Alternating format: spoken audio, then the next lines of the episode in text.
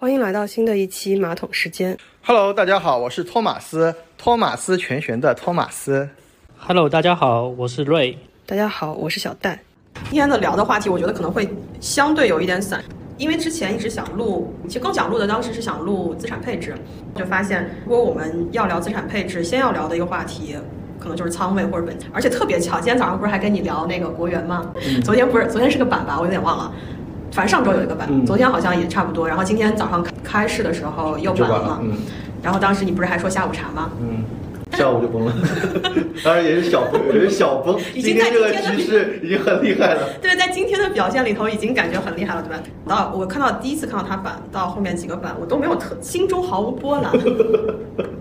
为什么形容毫无波澜？就很简单的一个问题。上次第一次板的时候，虽然感觉哇我抓住板，但是实际上看一下我的仓位，就觉得 这个板算什么？我的整体账户是跟着大盘一起跌的，嗯所以大盘今天跌了差不多两个点还是几个点，我的整体账户也是跌的。所以一只标的带来的这个仓位增加，或者说它的涨停，并没有带来特别大的惊喜。嗯其实上周到这周中间，我看了很多相关的一些关于仓位的一些讨论，其中有有一些话我觉得挺有道理的，比如说。那个野谈前，他也收到过一个读者来信，说嗯他说，呃，我已经这波盈利百分之六十了，嗯我要不要止盈？嗯嗯，然后听到这个问题的时候，就特别凡尔赛，就有一种你六十了，你它是整体仓位百分之，就就满仓百分之六十。哎，你问你就问到了一个关键，你知道嗯吗？就是光听这句话的时候，你好像觉得我靠百分之六十了，你还想怎么样？结果一问，他晒了一下他的持仓，嗯他可能买了一百块，是怎么样？因为我们之前不是聊了收益率嘛，所以当我看到这个例子和我自己的体会，收益率好像是一个很牛逼的东西，但你不谈本金，不谈仓位，你光谈百分之六十，甚至翻倍，那又怎么样呢？对你十块钱翻了个倍，是是是，有一种寂寞了一下，对吧？所以啊、我们今天也特别想敞开来，可能是个开放性的话题，就是为什么要聊仓位？而且我之前看到一句话，我觉得很有道理，是你的仓位其实决定了你的收益。回过来，我们聊了那么多收益率也好，绝对收益也好，最后还是要聊一下大家的仓位、大家的本金，大家怎么把这件事情连贯起来吧。既然今天我们要聊一下仓位这个东西，而且之前也稍微说了一下思路什么的，就可能我刚只是从我的一个简单例子讲了一下我对仓位的浅浅的理解啊，不知道你们可能投资以来，或者是你之前关注过吗？有没有想过这个这个词跟你有什么关系？还是其实你一直都是满仓梗，要么就是空仓，我以前最早炒股的时候，就是满仓的是吧？而且我就是满仓一只。刚炒股的时候钱少嘛，嗯就是买一只抓着干。这我觉得很简单，不是说不是说那个那种赚钱简单啊，是操作简单。啊其实跟我们现在，如果我现在不满仓嗯干，其实我觉得逻辑也是一样的。比如说，我看我现在最好的五只，那我就买五只。但我我那时候就不是这样，我就是排排序。那我最看好就这一只，今天这只能打板，那我就 all in 买。然后不行，我我就可能第二天我我就不行我就撤了，可能我有的时候也会再看一天，再看一天啊不行我就撤了，然后我再去看之前我看了，再再重新再排个序。所以你就是在满仓、空仓、满仓、空仓这样子。对，是的，没有中间路线，就是满仓一只，然后不行，卖掉再换一只。我以前我一开始炒股的时候就是这样，非常简单。呃这么多年之后呢，有变化没有？后来我后其实后来我就发现自己不行了呀，就是就是然后就变空仓一直嘛哎，。其实我我我现在看我最初炒股这个事儿，就是我我觉得我放弃有点早，其实就是尝试这种性操作就是趋势性交易的这种方式，其实也是有一些这个门道在里面的。当然了，我那个时候比较简单粗暴的放弃这种模式，我觉得这个方式不靠谱，就是我没有反思我自己的一些，就说就为什么我觉得投资的事情比较复杂，嗯就是你可以怪自己，你也可以怪别人，对对。就是因为你想，我为什么开始这么早，这么这么做？因为市场上有一些什么涨停敢敢死队啊，什么这种有的没的嘛，嗯对吧？其实这些人我觉得可能赚钱了，对然后他也跟你说交流交流，跟你分享一些经验，对吧？但你看了之后呢，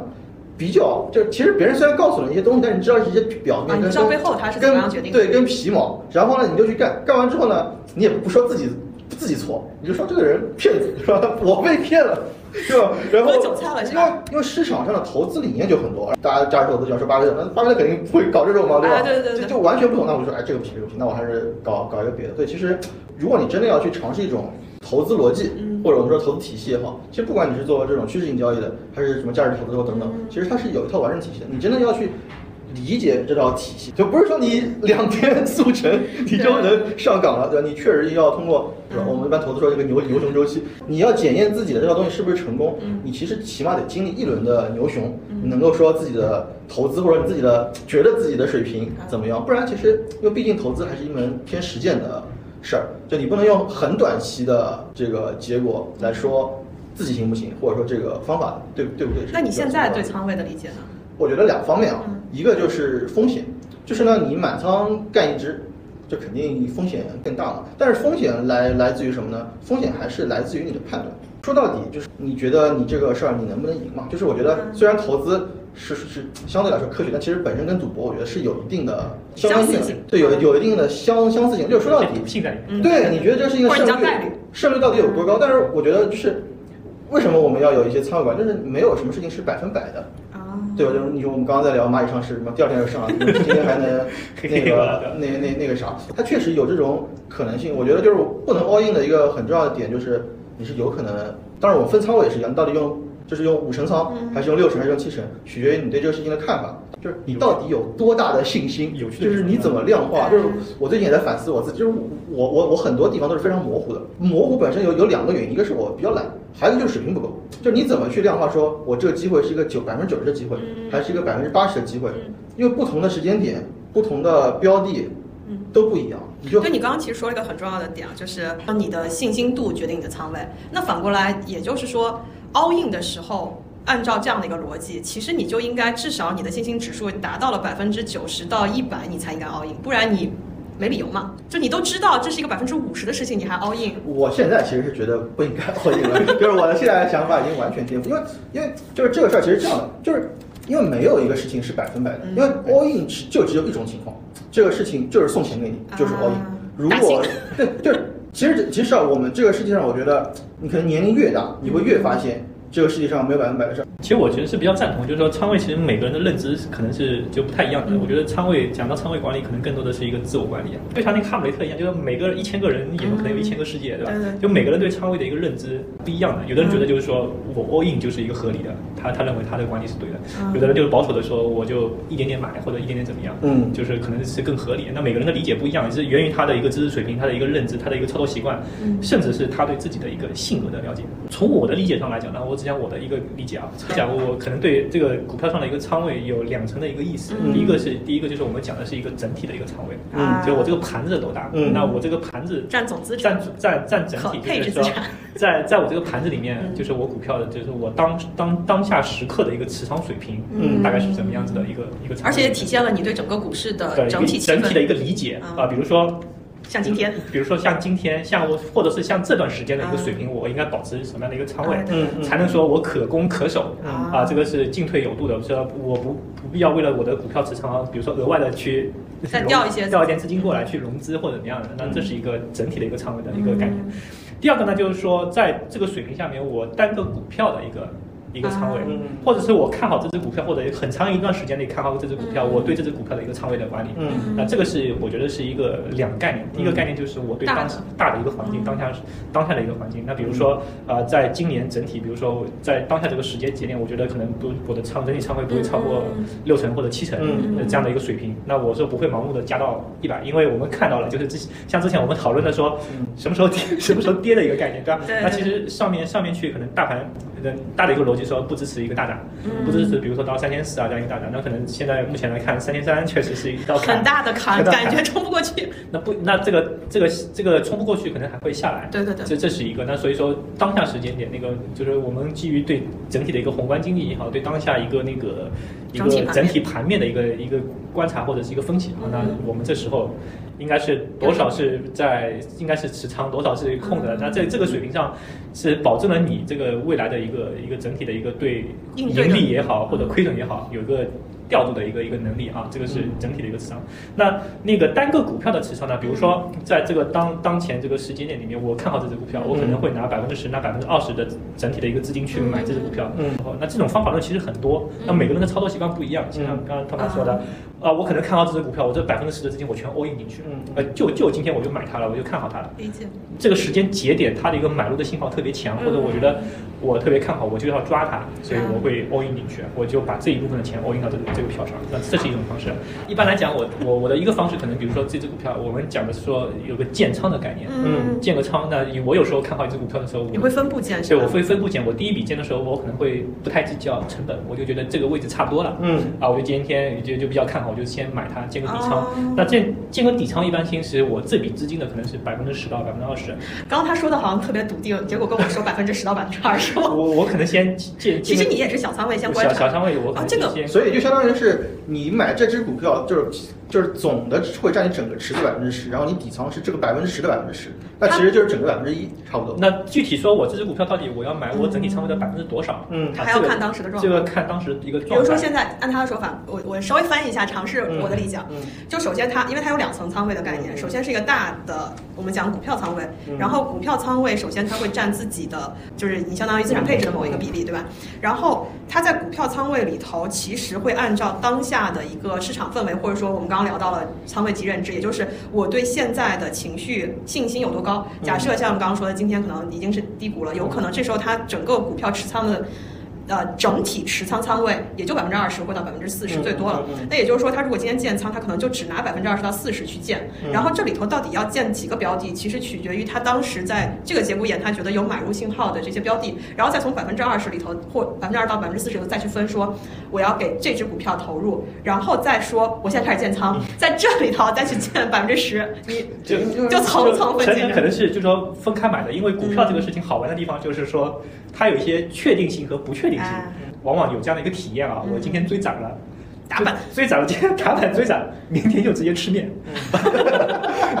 这是这是有一定概率的，就是明天再打板的概率，就是它可能就是可能是一半一半，可能是啊就是它有个概率的。哎，这个让我想到，用索罗斯的方式就是他会先用小仓位验证自己的判断逻辑，嗯如果验证通过之后，他会加大仓位来去投入。我估计他刚在在一个就是说，在一个持续能够上涨的这样的一个阶段当中，其实我们有很多次的一个介入机会，不不太可能说这个这个一次就买在一次就买在一个最理想的价位上，这是第一点。第二点就是说，我们也不可能就是说最后那一次卖在了一个特别合理的位置，嗯我们也是可能分批卖的。那我们只要在这个就是我们讲叫吃鱼，对吧？我们就就就吃吃到大部分，嗯我就觉得这这是就是一个成功的投资，啊你不可能说我完完整整的吃到了。嗯，对吧？然后像有时候就是我们可能在晚期介入，可能喝就喝点汤，那喝点汤，短期喝点汤，我觉得也可以也可以，就是这样的概念。就所以为什么要就是分批建，嗯就分批分批卖。那这种方式呢，就是在我们趋趋势操作当中的话，我们就是可能是就更灵活。哎，说到这个，我就想要问问你们，你们的总仓位的比例是不是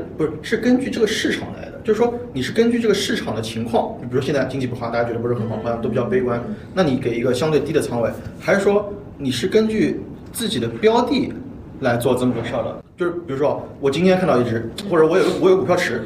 那我的股票池其实因为股票池本身就是跟经济其实没有关系，因为很多好的公司它即使经济下行，它股票也能照样涨。是说这个股票到了你的位置，你就会把你的仓位加上去，还是说就是你们是根据这个宏观的，先把自己仓位定好，就是现在就是这个情况，那我就是五成仓，不会再往上走了。别的人就是分这五，就别的标的就是分这五成仓的这个仓位，还是说我发现有好的标的，我仓位还是能能往上调？就是。这这个概念，其实它它不是说一成不变的，它它是动态调整它是动态调整，它这个词好像动态调整啊。嗯。就说假设我我说这个当前这个形势下面，就是我们保持五成仓比较合适，嗯。啊，但是呢，今天突然间有一只股票进入了我的视野当中，嗯我觉得它特别好，嗯。然后这个时间点这个价格也特别好，那我们嗯。就是通过各种而且我说服了我，那那就觉得移它动了一些资它肯定是嗯。正确的，那可能我把我就说我说我要额外的百分之十或百分之二十的仓位去买这个股票，那我这时候加到七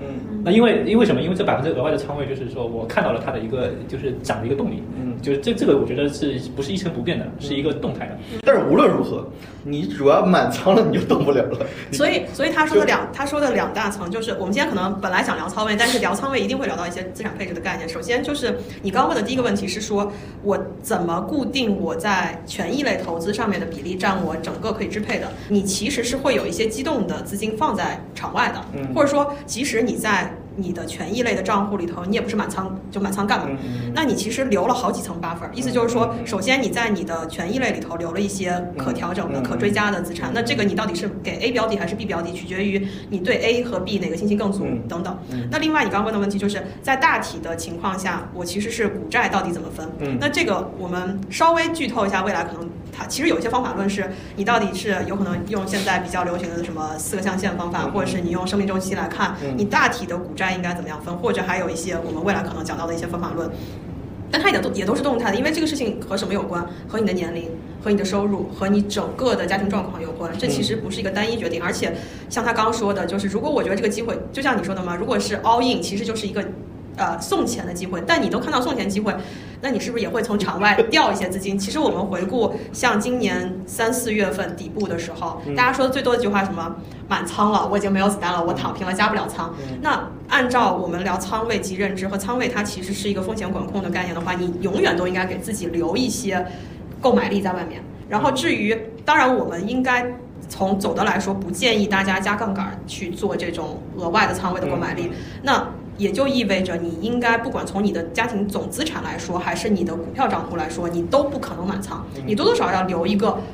应对万一有额外机会的这种购买力的方式在那里，嗯，对吧？然后才是说，其实杠杆这个东西，你也还可以通过借家里。借借亲朋好友的钱来做嘛，但是没必要，对吧？就当然了，如果你是直接暴富那种稳赢，对吧？你知道你放进去一定百分之百赚钱。善善于用杠杆，就一定要加杠杆。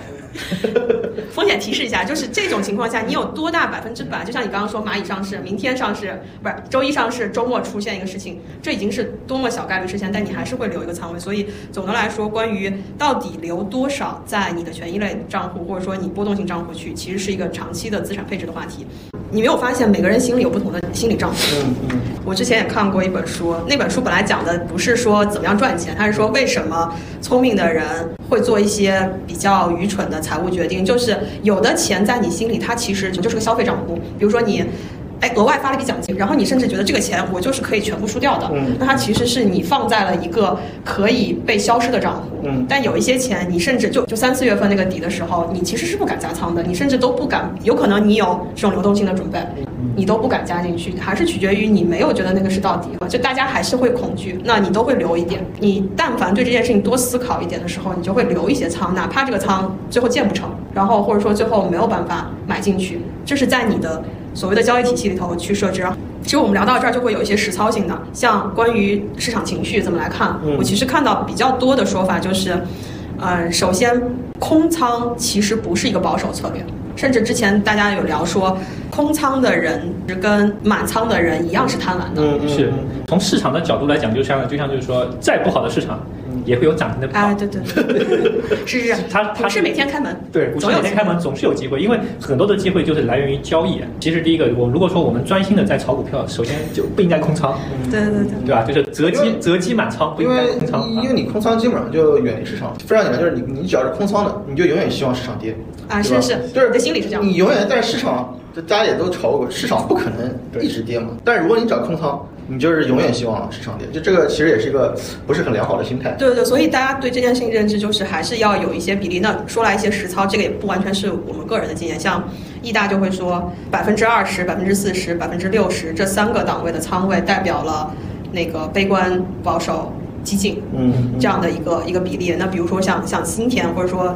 像这段时间，大家觉得。今天跌到快三千二，其实已经是情绪低点。但你想一下，三四月份，其实三千二也不算是个情绪低点，它只能说最近两个月，它如果在震荡市里头，它是相对呃比较悲观的。但也有可能悲观的，你是不是这个时候可以加仓？所以在如果我们从四月份起来上去之后，看到，我觉得从四月份起来之后，一直有人在说这个市场没有那么疯。就是因为整个大的经济，就是你对市场信心嘛，你对市场信心没有达到非常激进的情况下，那你整体的权益类的仓位就应该控制在百分之四十。假设说，甚至有的人在可能，我们之前到过三千四百点吧，有有到过的时候，就开始说可以考虑减仓，因为感觉市场气氛没有那么强，没有什么增量，就嗯说不好听就是大妈都没有跟着进场嘛，那就是市场没有进入到一个所谓的牛市，或者是气氛特别好，那你其实不应该去把自己的加仓加到百分之六十，而是应该适当的逢高减仓。但是现在是不是又到了哎百分之二十？其实也还看你自己的心态。如果你更偏保守，也有人前面就减的比较厉害。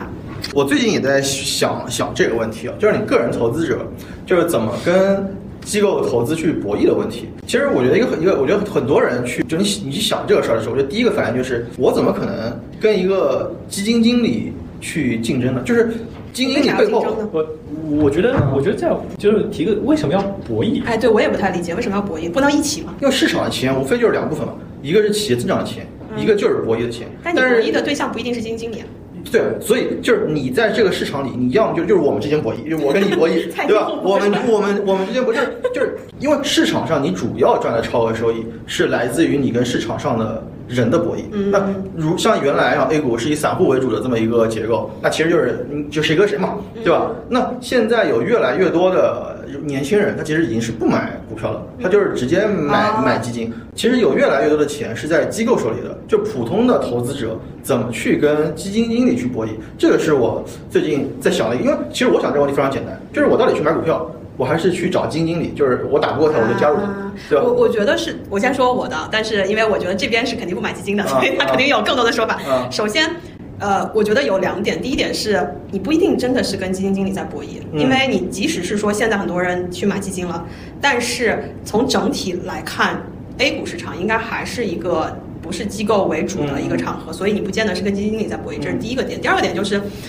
之前也聊到过，有一期我不知道大家记不记得，就是说现在其实机构也有散户化的一个特性，嗯嗯就是你，因为对我来说，我其实两边都没有特别放弃的原因是，我觉得挑基金经理和你挑股票其实难易度差不多。我们有有过这样的一个小小讨论嘛，就是，呃，你虽然说基金经理他有很背很多背后的，不管是他自己的经验和机构给到他的资源等等，可能都会比散户强，但是不代表说他们一定是啊、会有特别大的优势。然后，然后关于我自己觉得说博弈也好，或者说你说超额收益，更多的是一个对手盘的问题，因为你要买总有人要卖嘛，你要你要卖一样的道理。但这个时候，更多的是有可能你对抗的是市场上有一些跟我们一样的韭菜，他对这件事情理解大家认知不一样，然后有这种买卖产生，有这种交易产生，就是这样子。所以，如果你找到特别你认可的、跟你思路很像的基金经理，你去买他的点，无非是你释放一些自己的精力时间。我觉得这个事情有很多种答案啊，就是嗯不一定是说你自己投资跟，其实你想易大的投资策略也没有，它其实它是个人投资没错，对。但是它也是用了一个市场工具，因为你想易易大做什么，它就做 ETF 投资。对对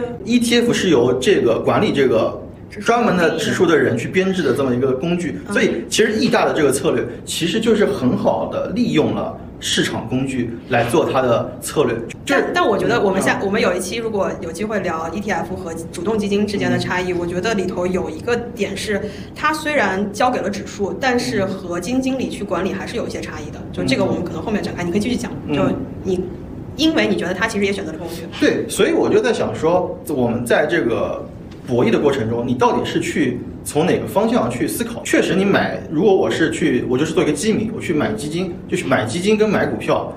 或者说像易大这种去，易大这种有点接近于去做资产配置的这么一个一个一个一个一个逻辑，我觉得你要去想的这个事儿，可能在框架上是有些类似的，但在具体实操上。我觉得是不太一样的，特别是如果你去买一些主动的基金经理的产品的话，可能有一定结构上是类似，但是确实跟你自己去看行业，然后选股再去做配置，其实差别还是比较大的。我觉得这个点可能就是总的来说，你买基也好，买 ETF 也好，这种方式更多的是一个躺赢的状态，或者说你不是特别想花，就是你想花入的投入，并不是产生特别大的收益的。嗯因为你真的如果是自己去选股，之前我们也聊到，你其实从行业、从政策分析、从行业分析，然后再选到个股的标的，甚至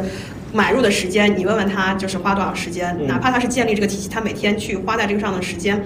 不见得适合每一个人，然后大部分人嗯。为什么？甚至你看，其实易大虽然有这个策略，但他自己也有波动盘，他他也有个人投资一部分，只是他不把这部分晒出来，是他觉得这个方式不适合普通呃嗯。不适合普通大众。那这个可能我们后面会讲到，就是大部分人到资产配置的时候，你一定会做两件事情，一个是你有一个躺赢的策略，所谓躺赢就是你不太花时间，因为毕竟不是所有人都是专业投资人，嗯。你可能想用更少的投入时长来去做躺的作用，但是因为投资它有这么多不确定因素和一些乐趣在里头，所以很多人都会有一个小仓位再去做一些。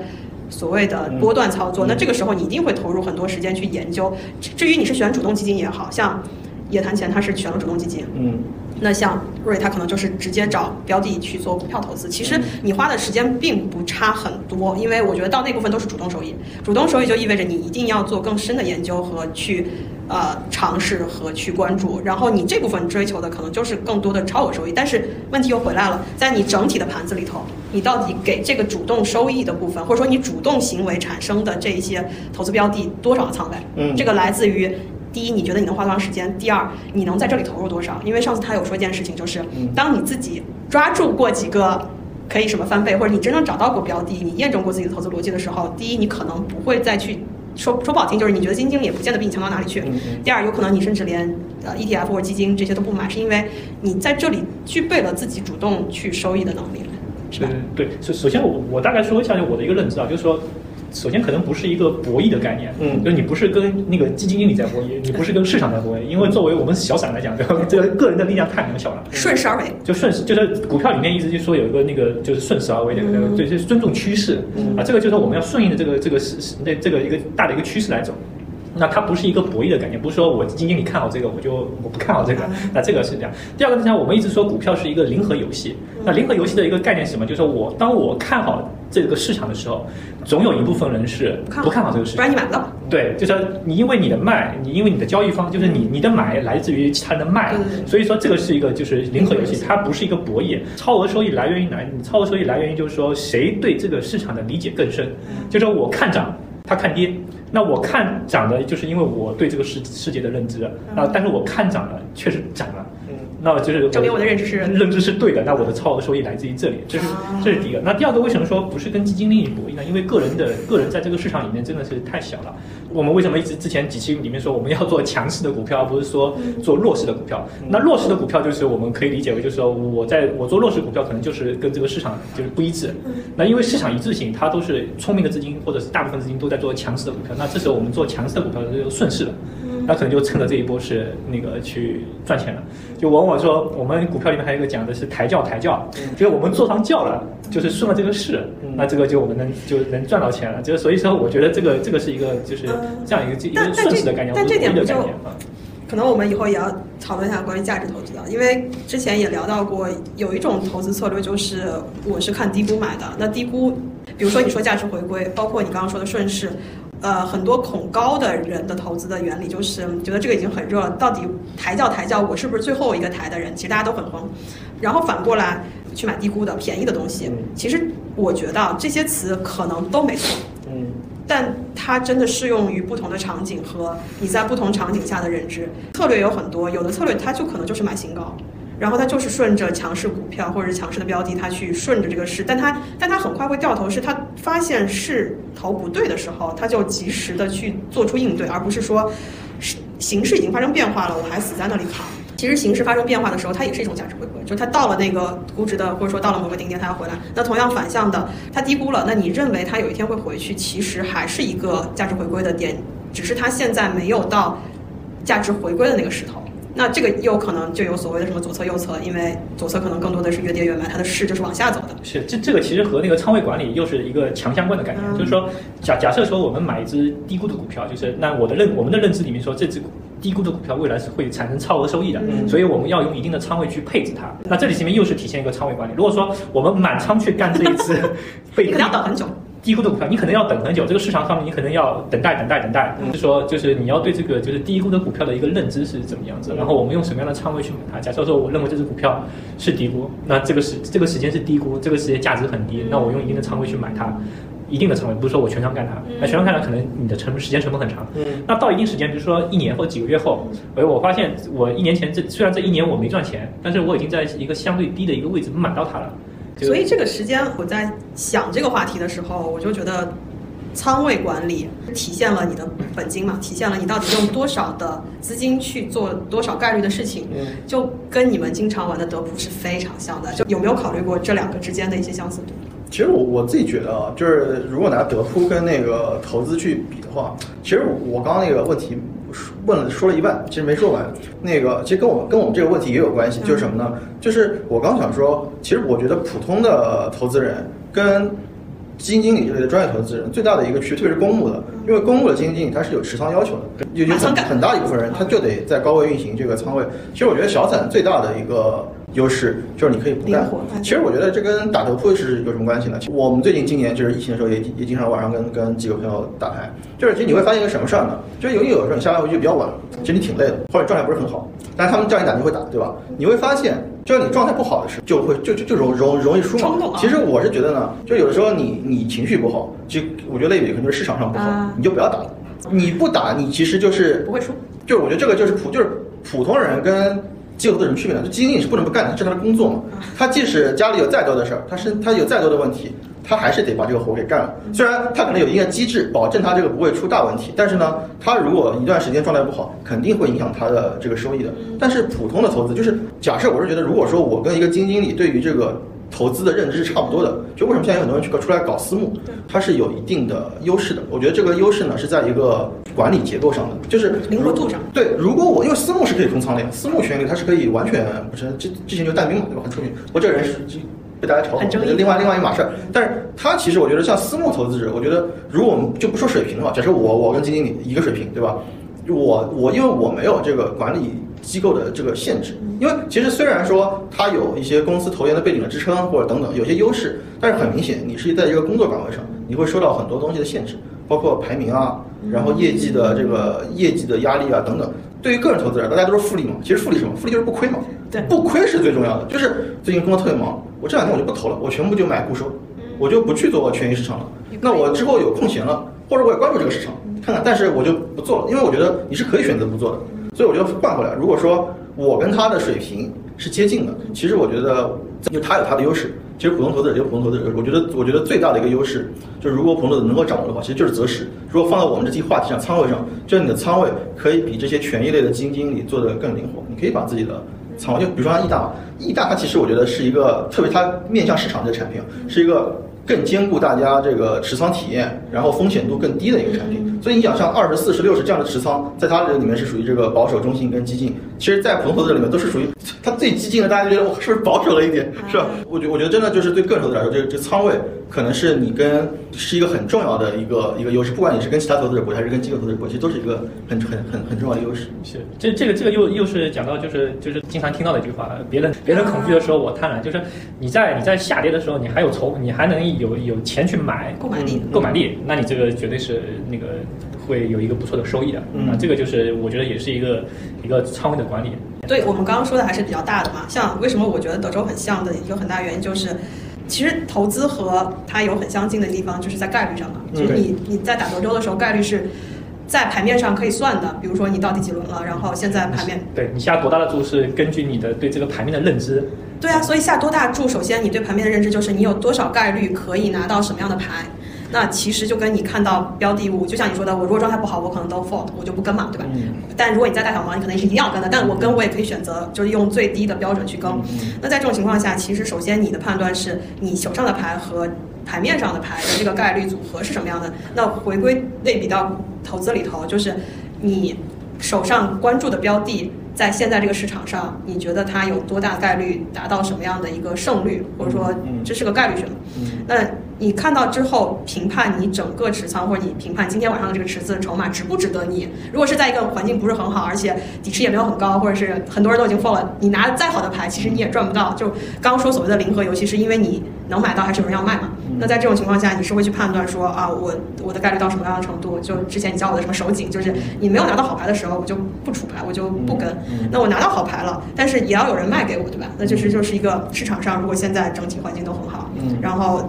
都很嗨，那其实我可以加进去。但如果没有的情况下，然后我怎么来决定？其实都很像。我我在德扑上跟那个投资比较相关的这种感觉啊，其实反而是说，就是胜率跟赔率之间的一个关系。像我打我打德扑，呃，我整体是是盈利的嘛，就是说那软件是可以看我跟瑞的这个这个这个这个对局，我跟你的对局，就我跟你之间的胜率，就是我看我跟我对手之间的关系，我的胜率都是偏低的，可能我只能赢，就比如说我跟你打十手牌，我只能赢你三手牌。但是那你就筹码加的大喽。但是我整我整体就是赢你的，就是其实如果说我们拿那个投资的胜率跟赔率来说的话，就是我就是输小赢大，因为。其实，其实德州跟投资我觉得不太一样的地方，因为德州是个纯博弈游戏，就是它博弈的对象呢，就是是人，他整个的对手也是市场上的人呢。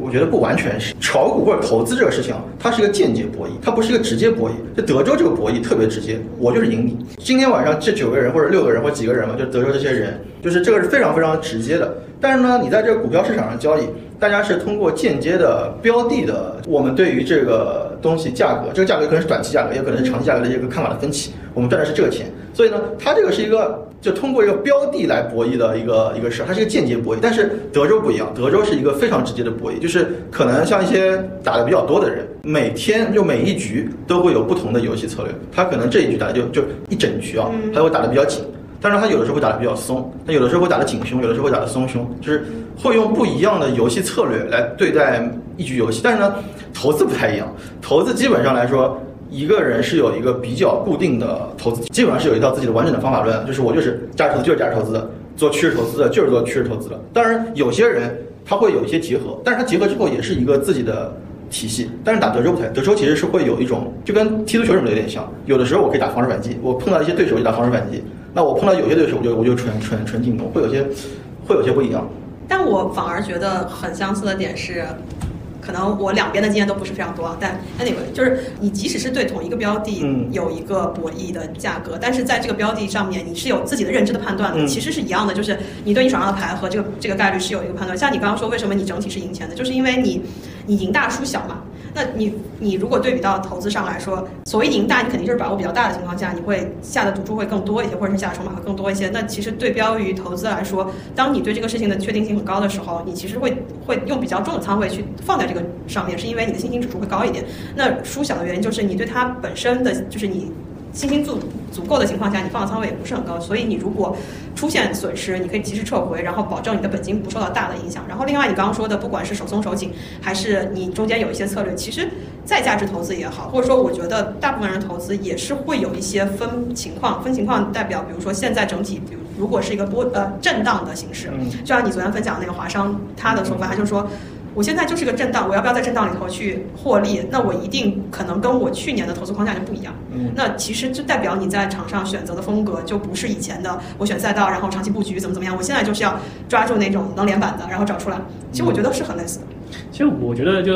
其实真正有经验的人不，我也不算经验，我是觉得德州和那个股票就是其实那个我两有一点是比较类似的，我觉得它是一个自我的，也是一个认知。我这这局牌嗯我下不下注，对和我这只股票我开不开仓买不买，对，那它是有一个类似的，就是我买不买这只股票，就是我是说那个是源于是那个我对这股票的认知、对分析。那我这这把牌我下不下注，那我是跟跟着我的底牌，跟着我的那个整体的一个牌面来的。嗯。那就我这个是对整体的这一局的有个有个认知。认知，甚至说我下多大的注，这里面都是有讲究。所以它它的一个相似点，首先是在一个起始点。对，嗯那第二点就是说是那个一个仓位管理，我下多大的注和我花多大的那个仓位去买它啊，我可能 all in，我可能全仓干。那 这这这个就是说，我觉得是这样的一个认知啊。哎，就是如果说一定要把这个德州跟这个市场做一个类比的话，我觉得可能是这么一个一个一个例子是什么呢？就是你参加了这一，比如今天晚上我们约了个局去玩，是吧？可能呢前半个小时你你去跟这些人打，你就是了解这个市场，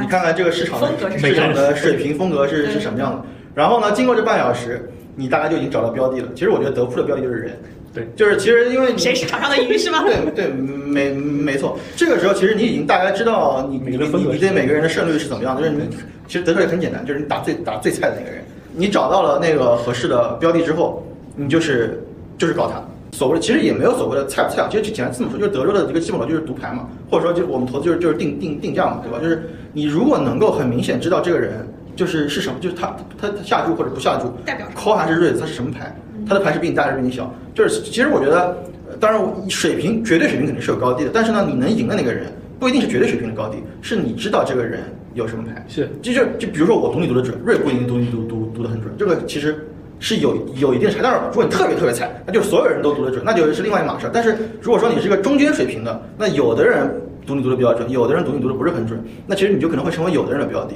但不会成为另外一部分。但你说到这个事情，我就觉得为什么很相似，就是因为在市场上有这么多标的，对就是你你的所谓的灵魂，你的交易手对方，你会发现大家对这个东西的解读都不一样，嗯就包括甚至可能有你会发现你你你熟悉的一个标的物，你可能在上面反复做波段，你可以收益或者怎么样，是因为你对它了解足够。那可能有的人对它的解读就没有，因为在你觉得它是被高估的时候，有人觉得被低估，还愿意去接你的盘，你可以卖出。对，所以有的时候就是很有意思，就像我打那个局，我们都是朋友，所以这个局是不会变人的，你知道吗？这个跟市场也很像，就是就是我们经常会说有一种市场风格嘛，嗯就是像前几年大家是抱团，都是消费白酒，对吧？这几年去报那个新能源，这个对对就是这就是一种市场风格，就是其实这个市场风格，我觉得呢也是博弈形成的。当这个市场里都是这些，就是市场如果没有，就我们这个局是一个固定局，你比如说你你你老是输，你肯定也会总结反思嘛，对吧？你因为除非你你你退出，你不玩了但。是这个场还是就是投资市场还是有新的人进来的。这但这个是不是？但其实新即使有新的人进来，他也会变成这个游戏风格的一部分。对，然后其实这个游戏风格，我说如果是一个固就一段时间固定的话，它会形成一种风格。但是呢，过了一段时间，它会变成另外一种风格。因为大家知道，原来那种风格是赢不了的，因为其实大家是就这个就是比较体现出一种博弈的逻辑。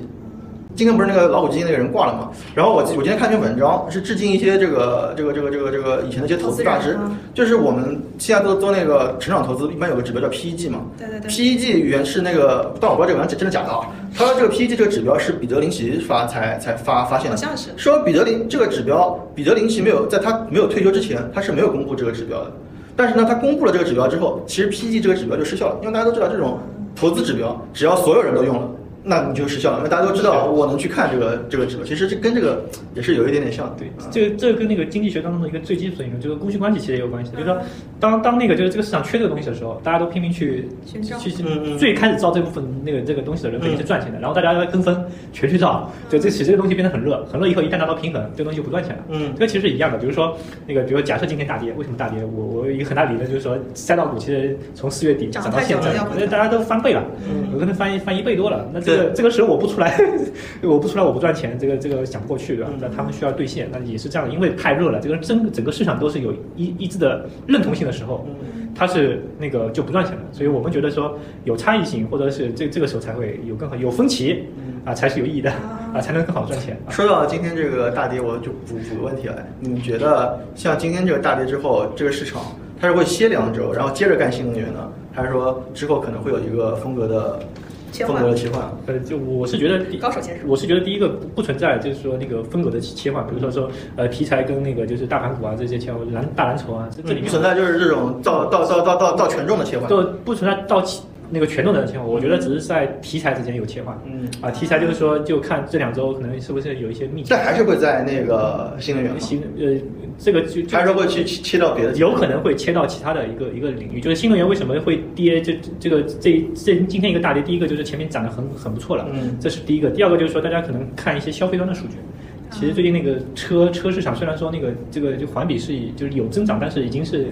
呃和和减缓了，已经出现一些一些对一些出现了一些从从那个特斯拉催促我提车的感觉，我我感觉是有很多人 就消消费不动了。这这这我因为股票这个东西还是讲的一个趋势嘛，未来的一个趋势嘛，嗯对而且就是说股票会提前反应，就市场会提前提反应前反应就是，而且而且就是说，整个市场里面就是说消费端的这一部分，我我个人就是其实并不是特别的看好，嗯，因为这个就整车它不看好就是跟人人的那个有对关系，我也我也我也感觉跟跟人的有关系。有然后有点卖不而且而且这两天涨得比较好的就是说是那个电池，就是就是那个储能这一块，嗯储能这一块涨得比较好，这是第一个。第二个就是说那个其实那个锂电上游材料其实一直在涨，从去年一直涨到现在了，就是它的今天跌的最少的也是上游。对，就上游的材料其实一一直在涨，它的整个就是业绩，大家也看，就就三季报出来，就业绩还不错的，就基本上像是都是就是五十一百这样的一个一个增长，但是其实从今年看这个股价上来讲，它涨并没有去年那么性感，嗯啊，所以说这里面我觉得是那个它需要有一个阶段的调整，因为往往就是涨了一个多月了，一个半月以后，它可能需要一个缓一缓。啊，当然缓一缓，缓到什么程度？我觉得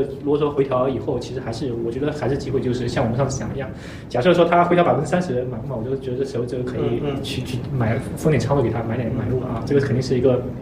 是个不错的生意。那接着这个这个新能源的赛道或者那个这整个光伏的赛道，它下面是哪个题材？呃，我觉得可能我们最近可能就要看一下，可能最近已经已经在出来了，已经出来了某些题材可能会，比如说，我觉得是不是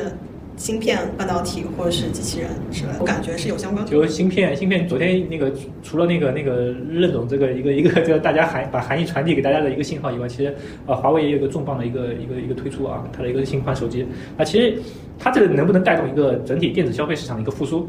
不知道，有可能还在观察。有观察，因为昨天这个新闻也比较火啊。那就是因为整体来说，因为芯芯片为什么比较沉寂的一个原因，它是到了一个一一个周期嘛，对一个消费周期的一个沉寂嘛。但是我觉得这个东西